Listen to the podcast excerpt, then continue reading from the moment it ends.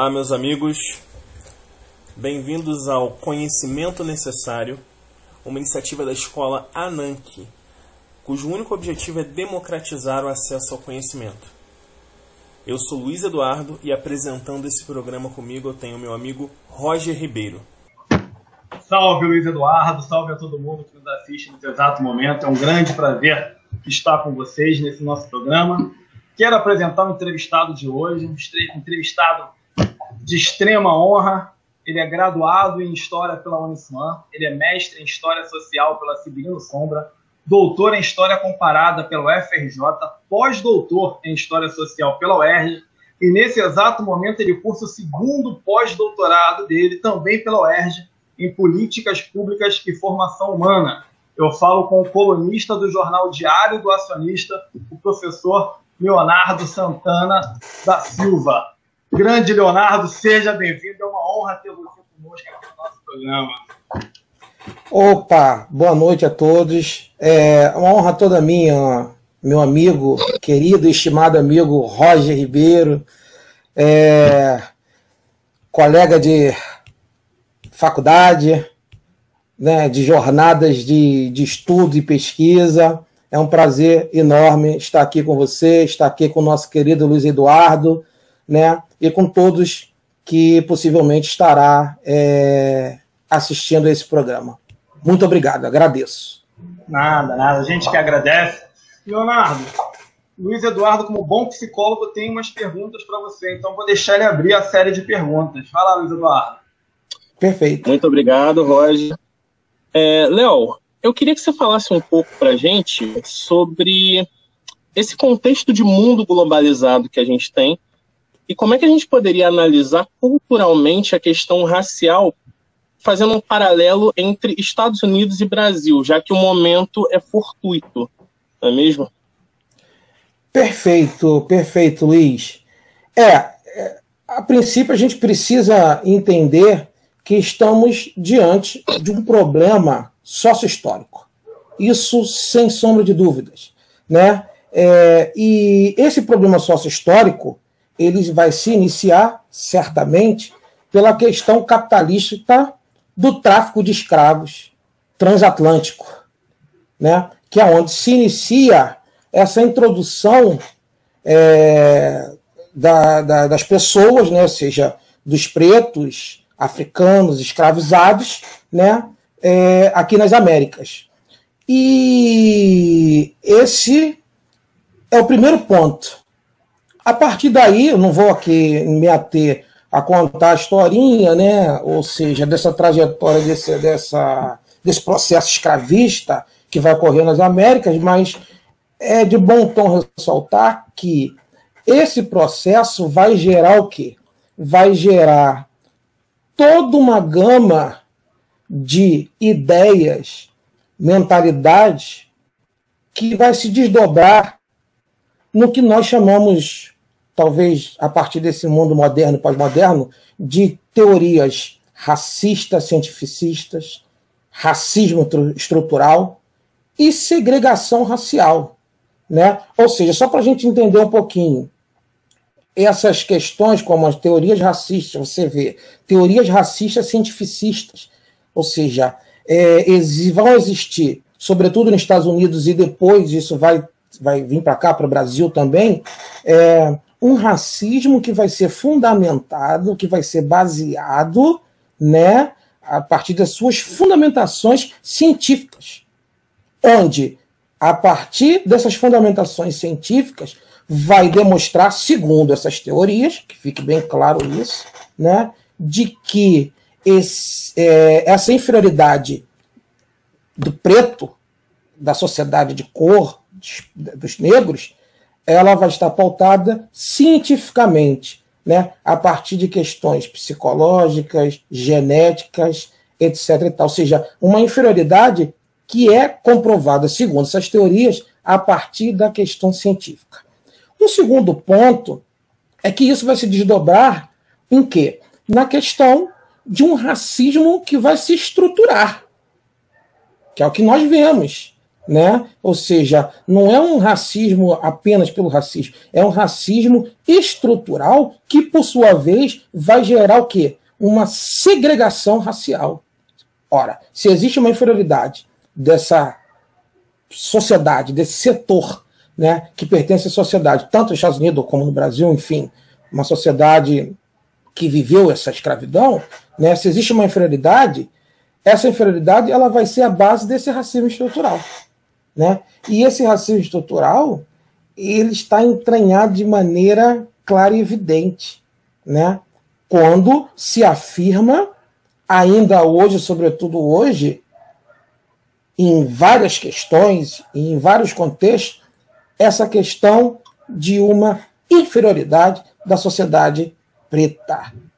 E é o que gera a segregação racial. E essa segregação racial, claro que nos Estados Unidos ela é bem clara e evidente, né, com banheiros, né, é, é, de um determinado momento, banheiros para, para pretos e brancos, ônibus, né, lugares no ônibus, escolas, bebedouros, hospitais, tudo isso que a gente já sabe, né? E ainda hoje, embora isso tenha sido exterminado, digamos assim, a gente ainda vê a questão dos espaços, que é o que acontece no Brasil. Muitas, muitas vezes as pessoas pensam que não há uma segregação racial no Brasil. Talvez não seja de uma maneira tão clara como nos Estados Unidos. Né? Mas se a gente pegar geograficamente os espaços que vão ser, né, os espaços territoriais que vão ser construídos no Brasil, a gente percebe nitidamente que essa segregação racial ela vai existir. Então, acho que passa por aí essa sua primeira questão. Leonardo, é, você acabou de falar aqui, é, em cima da, da questão mesmo do Luiz Eduardo, sobre diferenças entre o que acontece lá e o que acontece aqui. Isso me suscitou questões envolvendo o pensamento descolonial, pensamento decolonial, a questão da aculturação nesse processo entre centro e periferia, que a globalização é, amplia bastante. A gente já vê em outros séculos, mas ampliado de uma maneira muito grande a partir do final do século XX. E eu queria te perguntar, dentro dessa visão, se você tem como passar para a gente aqui agora os pontos de diferença do que acontece lá e do que acontece aqui e como é que o processo de aculturação que a gente vive interfere dentro dessa, dessa perspectiva que a gente está trabalhando hoje. Perfeito, Rod. Vamos lá. É... Se a gente analisa o questão, a questão do problema do processo de descolonização é justamente ele, né, o processo de descolonização, é justamente o que não fez com relação ao processo de colonização. Ou seja, explico. No processo de colonização, temos uma forma organizada, estratificada e hierarquizada, né, para que esse procedimento colonial possa ter eficácia naquele momento, né, onde estava estruturando esse processo de colonização. É, dentro do modelo desse modelo capitalista explorador, que vai ser o processo, o modelo e o processo de construção de, um, de uma colonização. Enquanto que no processo de colonização não há esse mesmo interesse. Ou seja, um interesse de descolonizar de maneira organizada, estratificada, hierarquizada, seja lá como for, né, pensando nessa retirada. Ou seja, há um, um, um, um, grande momento, né, um período de tempo de exploração que vai ser de maneira organizada, na hora que sai, né, ou seja, descolonização, se o colonizador é, pega o seu chapéu e vai embora, não vai acontecer da mesma forma. Enquanto que no processo de descolonização não há é, é, esse mesmo interesse.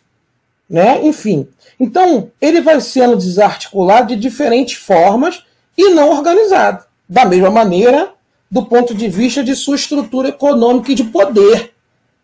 Né? Então, com isso é só olharmos para a própria África, que é a origem disso tudo, né? Brasil e Estados Unidos. Né? Ambas sociedades sofrem e sofreram desigualdades e sofrem ainda desigualdades expressivas, e o racismo é uma delas. Né? é, que vai ser fruto direto desse processo colonial e de descolonização desorganizada. Ou seja, o, o europeu, no caso da África, entra de uma maneira organizada, estruturada, quando sai, sai de qualquer forma, desorganizadamente, a desestruturação continua e a gente pode perceber isso nas próprias guerras civis que lá estão. Quando a gente pega Brasil e Estados Unidos, se dá da mesma forma. Não se teve projetos, políticas públicas que tentasse, que objetivasse colocar em pé de igualdade pretos e brancos, pelo menos minimamente, para que pudessem concorrer de formas é, mais igualitárias. Aí é que está o problema.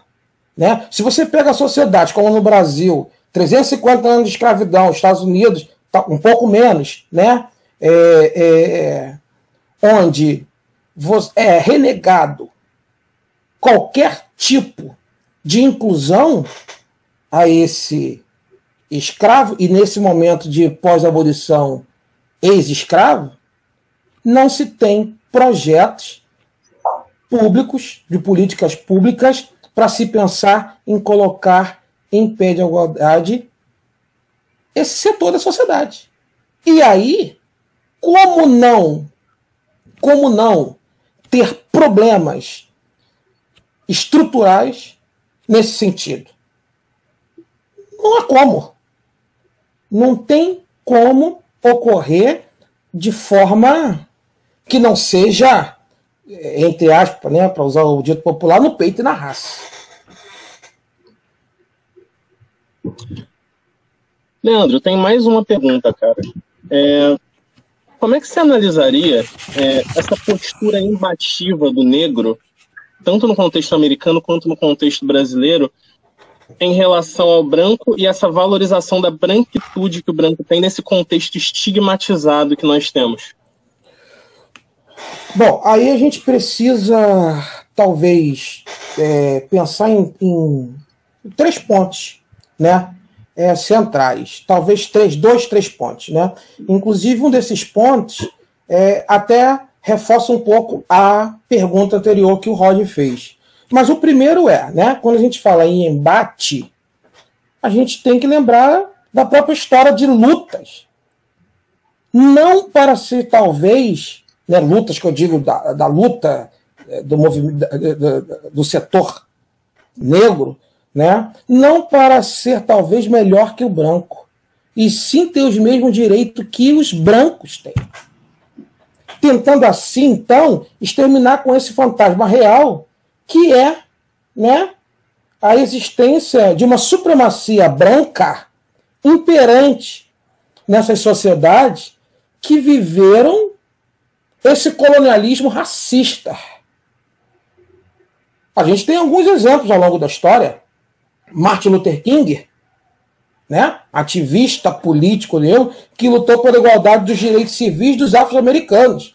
Né? Desde 1955 a 1968, quando ele vai ser brutalmente assassinado.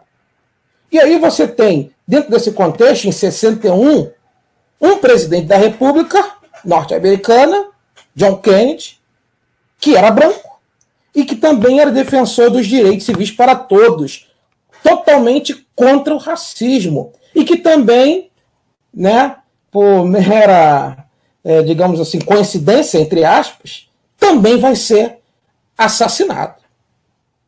Veja então o problema que se tem. Por outro lado, quando você coloca essa questão da valorização né, em relação a essa branquitude, o que eu vejo, o Luiz e Roger, assim, com muita sinceridade, é, existe, na verdade, uma valorização dessa cultura negra, né, diante também dessa cultura branca. E aí eu posso falar, talvez com maior propriedade, um, um pouco mais de propriedade, é, a minha área de pesquisa, que estudo, que é a questão da cultura é, negra, mas, sobretudo, de maneira mais específica, com a música. E aí a gente pode ver que é, determinados gêneros musicais demonstra essa valorização é, da, da, cultura negra diante dessa branquitude. Exemplo, o, o, o estilo gênero musical chamado espiritual, que é uma música cristã que representava o lamento negro interpretado por escravos, né, com seus diferentes movimentos rítmicos do corpo e palmas, que lembrava lá a África, né, é, é, é um grande exemplo de resistência e de valorização. É, no, no, na segunda metade do século XVIII, existe uma composição chamada Amazing Grace. É, perdoe meu, meu inglês, porque eu não, não, não, não sei falar inglês, enfim, mas traduzindo seria a maravilhosa graça, né? É, reza a lenda que ela era tocada, foi composta a sua versão original, que era tocada apenas com as teclas pretas do piano. Olha, isso tem aí um, um, uma razão de ser. Né? Você imagina se fizer uma composição né, onde o recurso tecnológico do piano você só utilizaria as, as teclas pretas.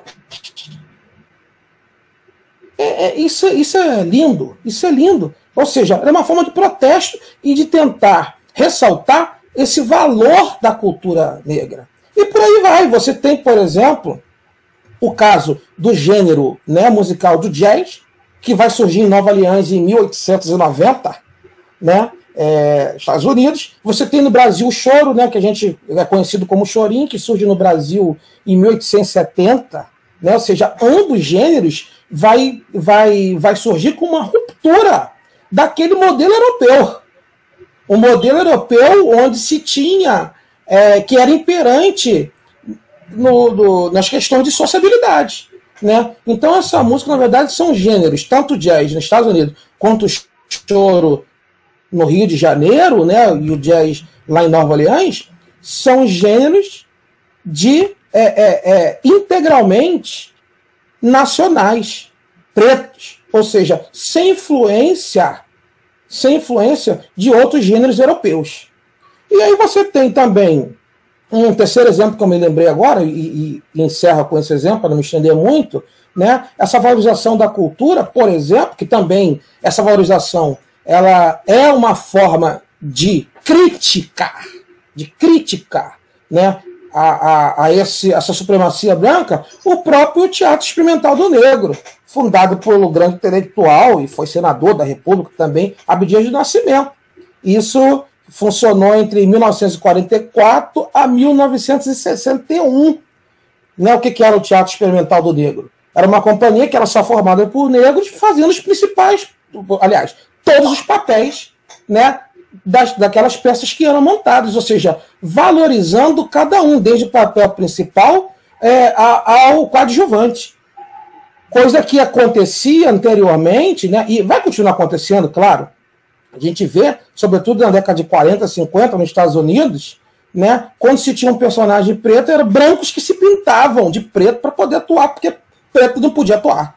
Então, eu acho que quando se tem essa. É, é, é, o surgimento, por exemplo, aqui no Brasil, desse teatro experimental do negro, isso é de fundamental importância e de valorização crítica contra essa, é, é, entre aspas, supremacia branca na cultura é, existente.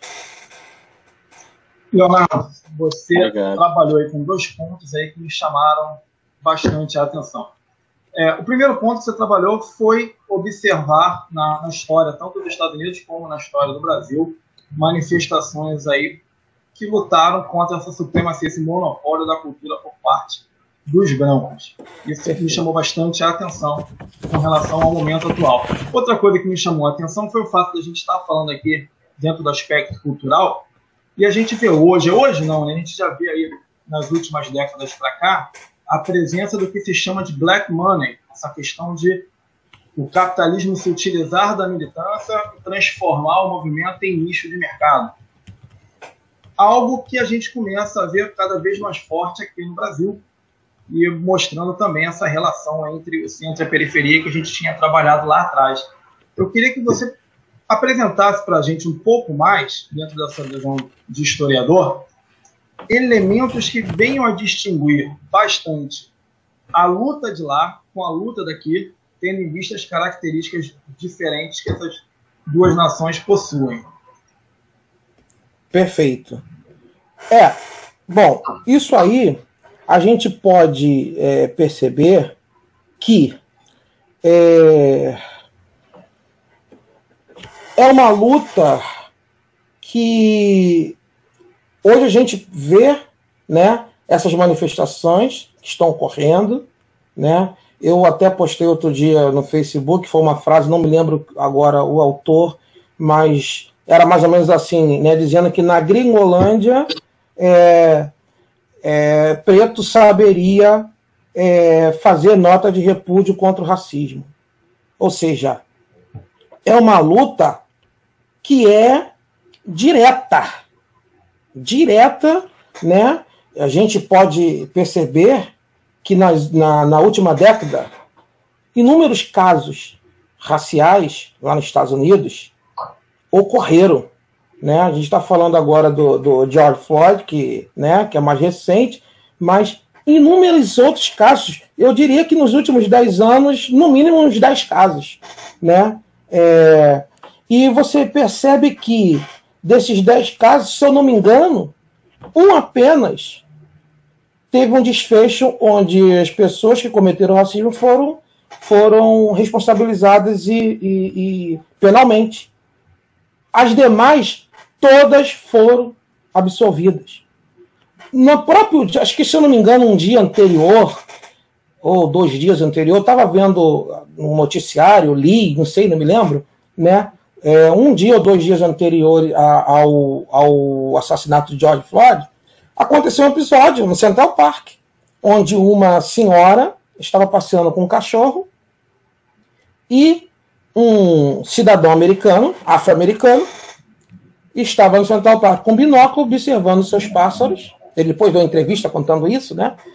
E ele se sentiu incomodado com o cachorro dessa senhora, que era uma branca, que estava solto fora da coleira. Olha que interessante. E ele foi então até ela para falar. E ela não gostou. E aí começou uma discussão com ele, assim, né, uma imposição, como se ela fosse superior a ele, e ela disse que ligaria para a polícia, e ligou para a polícia. Ligou para a polícia, né, e disse que havia um cidadão americano, negro, que estava importunando ela, e ela deu endereço onde ela estava, para a localização, e a polícia foi até lá. Só que o desfecho foi bem melhor do que poderia ser. Por quê? Porque quando a polícia chega, casos raríssimos de acontecer, né? Chega e o que, que ela, é, ela vê? Ela vê que, na verdade, o cara não estava importunando. Então, o que, que vai acontecer? O desfecho da história. Esse cachorro vai ser apreendido e essa mulher ela vai perder o seu, é, um alto cargo que ela possuía numa grande empresa norte-americana por conta né, do vazamento dessa história. Ou seja, coisas que a gente não vê acontecer todo dia nos Estados Unidos. Né? Então, é, ainda está na contramão, mas por isso que há muitas das vezes, né, e aí tem pessoas que é, vai classificar como vandalismo, etc e tal, mas, e eu aqui não estou tomando partido nem para lado para o outro, mas precisamos nos colocar no lugar dos outros. Será que é passividade? Será que né, esses protestos altamente passivos, veja bem, eu não estou aqui suscitando nada, eu só estou colocando né, o que me foi perguntado, é, que não são ouvidos, até quando não vão ser ouvidos? Entende? Então, a questão é, são, são cicatrizes, na verdade são cicatrizes não, são feridas abertas de um longo processo que ainda está longe de cicatrizar. Então são pais de famílias, você vê aqui no, no, no Rio de Janeiro, né? Por exemplo, né? A gente for pegar aí Marielle, Agatha, não sei mais quem, não sei mais quem, não sei mais quem, é, é, é, o outro menino, que eu esqueci agora o nome, que foi morto dentro de casa, um garoto de 14 anos. Enfim, são violências que, que, são, que são ocorridas a todo instante. Agora, não é, não é questão de defender A ou B ou C, não é isso, se trata disso. Se trata de que há fatos contundentes desse massacre que isso acontece, sem sombra de dúvida. Eu tenho mais um último ponto a trazer com relação à questão do massacre, e aí eu queria uma opinião, né, uma colocação de um intelectual sobre o ocorrido.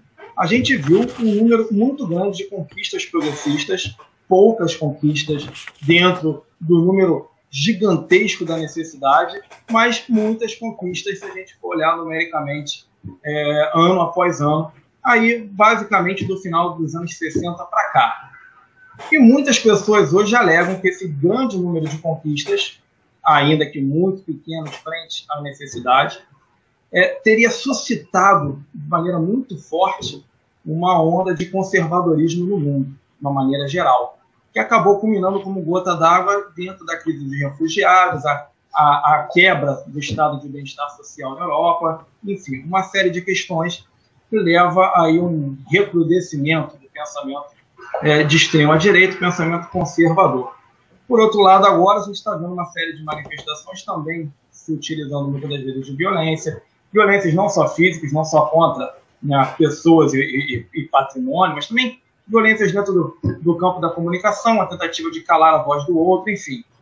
E aí, Leonardo, eu queria te perguntar: essa dialética da violência, em que o lado que se encontra de alguma forma é, incomodado, sendo ele é, um incomodado de forma justificada ou não, mas que ele se sente, né? A gente não tem como ponderar, não, não tem como ponderar de maneira alguma tudo o que foi vivido pelos afrodescendentes com relação aos incômodos causados pelo progressismo dentro é, da, da, ótica dos conservadores. Não tem como comparar. Mas para eles, sim, para eles incomoda e eles agem com violência e acabam tendo uma resposta com violência. Isso significa, para a gente, uma observação agora, que nós teremos mais manifestações de violência dos dois lados, tanto violência materializada mesmo, contra pessoas, contra é, patrimônio, até violências materializadas no campo da comunicação, no campo do jogo político, ah, na, na, onda das fake news que ficaram tão fortes nos últimos anos. É de se esperar que isso venha a aumentar? Sem sombra de dúvidas. Na minha humilde opinião. Sem sombra de dúvida. Por quê? Porque, é, como eu falei, são feridas muito, muito profundas, né? onde esse massacre foi durante muito tempo e continua sendo. E aí o que acontece? Fazendo uma comparação, talvez aqui bobinha, mas com uma certa profundidade na reflexão.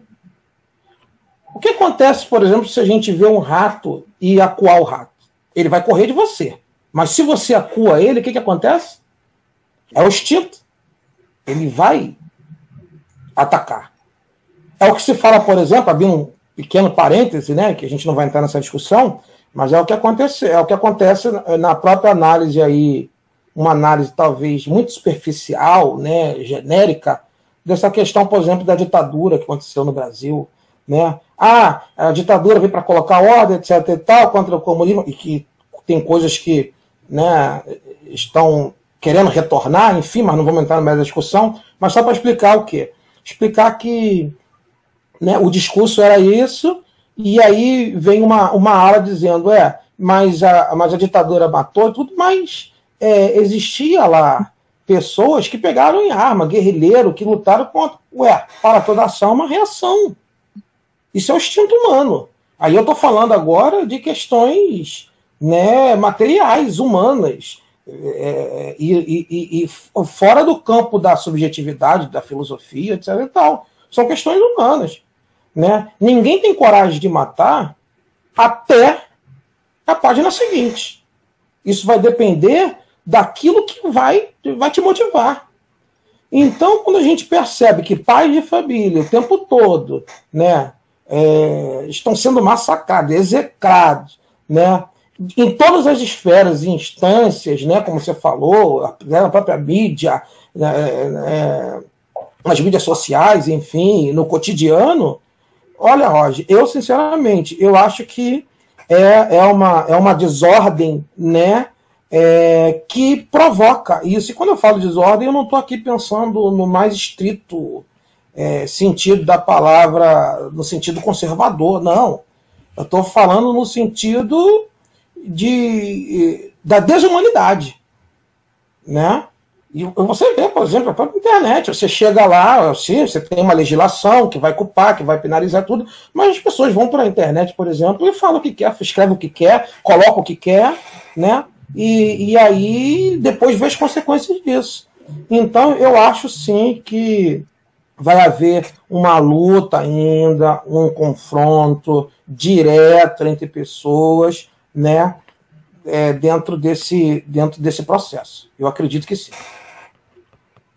Leonardo, muito bom tocar no tema dessa expressão na internet e da maneira como ela se dá, da maneira que muitas vezes é violenta. Aproveito para convidar você que está nos assistindo para que se inscreva no canal, para que aperte esse sininho aí que está aí embaixo para que você possa receber notícias das próximas entrevistas, que dê um like nesse vídeo e que participe dos comentários. Nós queremos ouvir o que você tem a dizer. Então, põe o seu comentário aqui embaixo. Quero agradecer ao professor Leonardo Santana da Silva por partilhar com a gente aqui todo o seu conhecimento e deixo para o meu companheiro Luiz Eduardo a tarefa, a grande tarefa de fechar essa entrevista maravilhosa com o professor Leonardo. Agradeço por participar desse momento. É... Penso ser de grande importância é, a vivência desse momento histórico, né? estarmos participando desse momento histórico. E foi muito bom poder ouvi-lo, senhor Leonardo, com todo o conhecimento que o senhor nos trouxe. Senhor está no céu. Mas é obrigado, obrigado, obrigado pelo, pelo carinho, Luiz, Roger, obrigado pelo respeito, né? Enfim, é, estamos todos entre amigos. É, e é importante né, que esse debate que haja cada vez mais, né, que se utilize esse espaço formidável fabuloso que é, é a internet para esses debates mais críticos, reflexivos, que venham contribuir é, verdadeiramente para que nós possamos é, é, nos tornar uma sociedade, né, isso em âmbito global, sociedade é, melhor. Obrigado. Esse foi o grande professor, pós-doutor Leonardo Santana da Silva, e esse é o conhecimento necessário. Agradeço a todos vocês pela atenção. Fiquem atentos, que logo estaremos de volta com mais uma entrevista.